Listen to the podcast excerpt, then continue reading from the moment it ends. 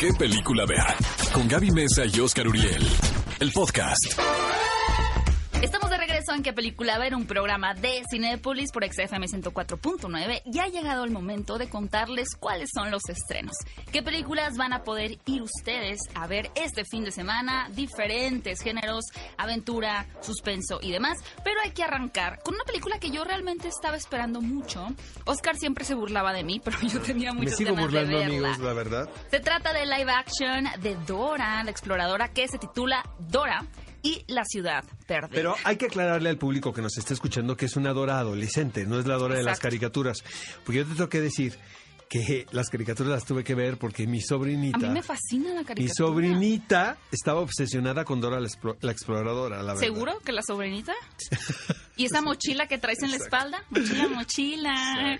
Oigan, cinefilos, pues, ¿qué les puedo amigos, ya decir? me- Ya, me te evidenciaron, exacto. Esta es una película súper familiar. Es esta clásica historia de aventuras que yo creo que corresponde mucho a las nuevas generaciones. Al final está dirigida a toda la audiencia, como Oscar, que creció viendo Dora la Exploradora.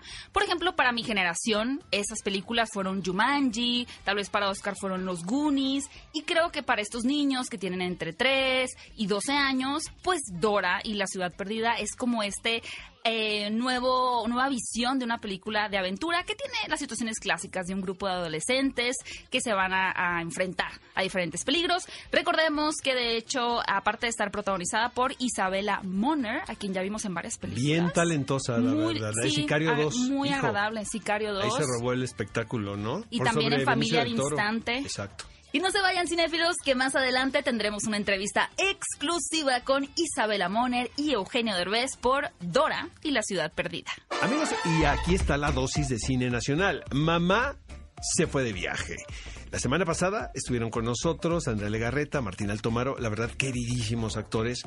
Eh, esta película es dirigida por Fernando Sariñana y déjenme decirles que este director es responsable de muchas películas muy exitosas. Ahora es, ya hay como una costumbre de que las producciones nacionales estén funcionando, porque creo que incluso hay un público cautivo ya. Sabes que va a ver esta película y la que se estrena, y la que se estrena, y la que se estrena. Pero hace 20 años, por ejemplo, era muy complicado. Y este señor tiene el- la visión de conocer qué es lo que le va a gustar a la audiencia. Y yo, la verdad, se lo celebro el señor Fernando Sariñana. Es el de Amarte Duele. Exactamente. Y yo creo que algo interesante, a pesar de como dice Oscar, hay muchas películas mexicanas cada fin de semana, es que la mayoría se van un poquito más por el tono romántico, irreverente de pronto, pero este tiene un toque totalmente familiar donde básicamente la historia se va a desarrollar a partir de la pregunta de qué pasa en una casa cuando la mamá decide ausentarse, decide tomar un viaje y es cuando realmente los hijos, el esposo, se dan cuenta de lo valiosa que es y de lo fácil que les hacía su día a día. Así Pero que, se tiene que ir la mamá de vacaciones para darte cuenta, ¿no? pues sí, es un poquito como en Los Increíbles 2. No sé si recuerdas una escena donde se Sí. va la mamá y el papá ya no sabe qué hacer con su vida. Qué bien elegido eh, Martín Altomaro, ¿no? Para ser Sí. como el esposo medio patanos, ¿no? Y si quieren ver este, pues no es un debut, pero es un regreso eh, de Andrea Legarreta a la pantalla grande, pues no se pierdan este fin de semana.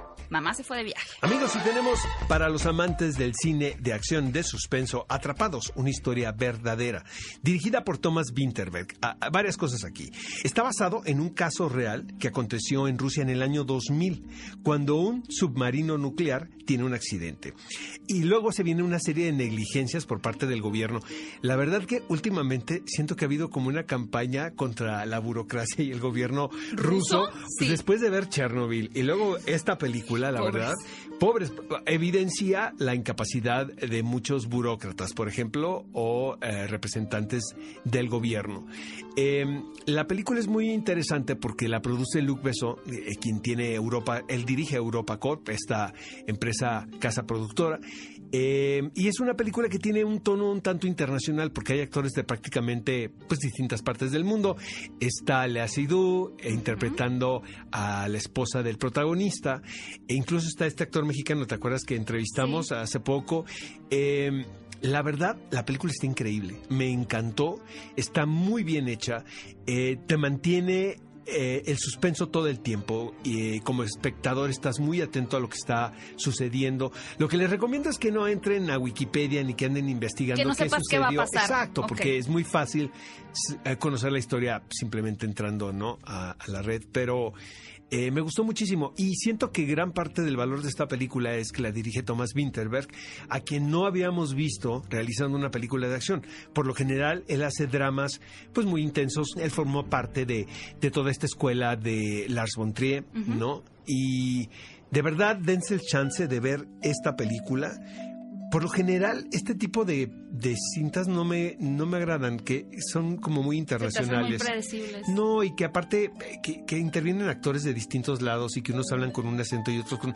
Pero aquí, la verdad, yo sí entré en la convención. Wow, una opción muy musical que yo estoy casi segura que Oscar es fan. De hecho, creo que ayer me dijiste que ya la habías visto. Me encantó, la verdad, también, la música de mi La vida. música de mi vida. Ando de buenas, ¿no? Es que fui a la terapia dos veces esta semana. Ese, ese festival te cayó muy bien. Sí, puede ser. Festival de Toronto Ya te los hizo bien en extrañaba, el la verdad. corazón. Y la música de mi vida, amigos, es dirigida por Gurinder Chada. Ella es una directora que hace algunos años eh, dirigió una cosa que, increíble que se llama Bend It Like Beckham, que fue la película que presentó a Keira Knightley Ay, Keira Knightley. tiene este mismo sentimiento en la música de mi vida. Es una, es una historia que te hace sentir bien, que va de la amistad, va de, de las relaciones familiares y tiene que ver con un chico eh, de origen pakistaní, quien en el colegio pues es objeto de bullying.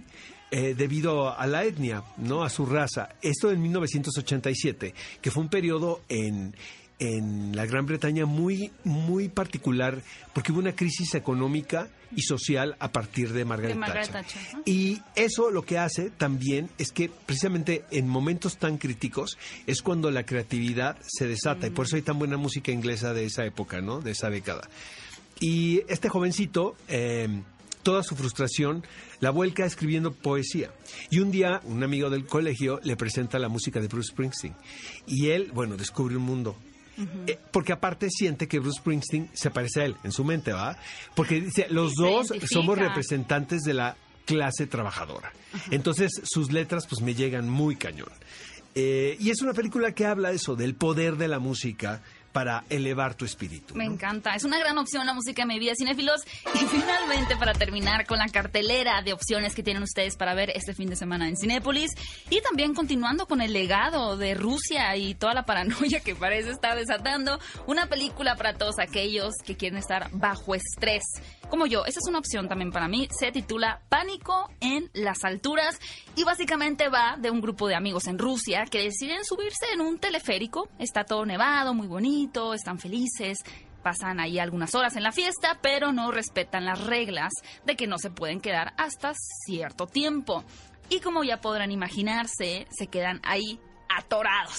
Es una de esas películas en donde vamos a ver la desesperación y la crisis por la cual atraviesan los personajes para salir de una terrible situación. Y yo sé que es, digamos, un tema ya muy recurrente en el cine, pero si también le dan la oportunidad a ver el avance de esta película, que lo pueden ver en el sitio de qué película ver.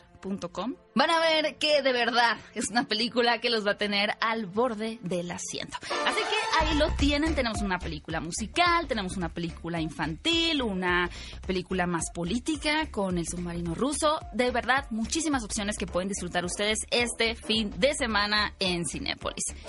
Ve a Cinépolis y utiliza el hashtag qué película ver. Escúchanos en vivo todos los sábados a las 10 de la mañana en Exa FM 104.9.